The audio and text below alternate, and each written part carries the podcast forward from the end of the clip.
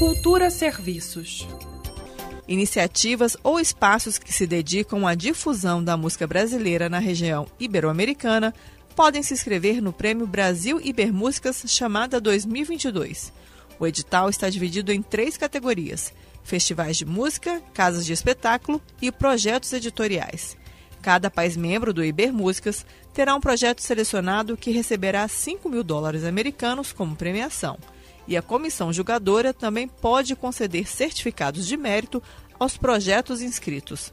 O edital completo e as inscrições no Prêmio Brasil Ibermúsicas estão disponíveis até o dia 1 de outubro no site ibermúsicas.org. Greta Noira para a Cultura FM. Cultura FM